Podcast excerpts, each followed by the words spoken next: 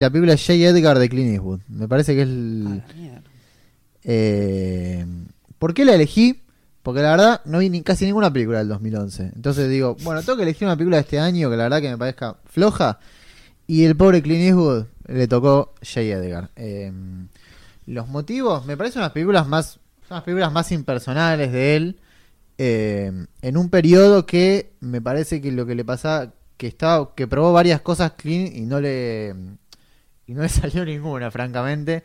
Eh, porque bueno, está en 2009 Invictus, en 2010 Hereafter, que a mí me gusta, pero bueno, es un poco más cuestionada. Y luego está esta. Después creo que remonta, entre comillas, con American Sniper y con Jersey Boys y con las que vinieron después.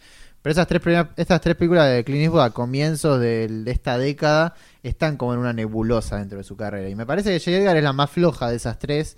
Eh, y es una película que ya lo, ya lo he expresado antes, pero creo que el principal problema que tiene es que es muy solemne, hablando de, también de High Life, y la duración no acompaña. Y me parece que la exploración que hace del personaje, que puede resultar interesante ver el lado B de la historia, porque es algo que ya repitió en Mantener a nuestros padres, por ejemplo, pero me parece que acá no, no transmite una sensación como de disfrute ante, ante, ese, ante esa muestra del lado B. Entonces, por eso la elijo.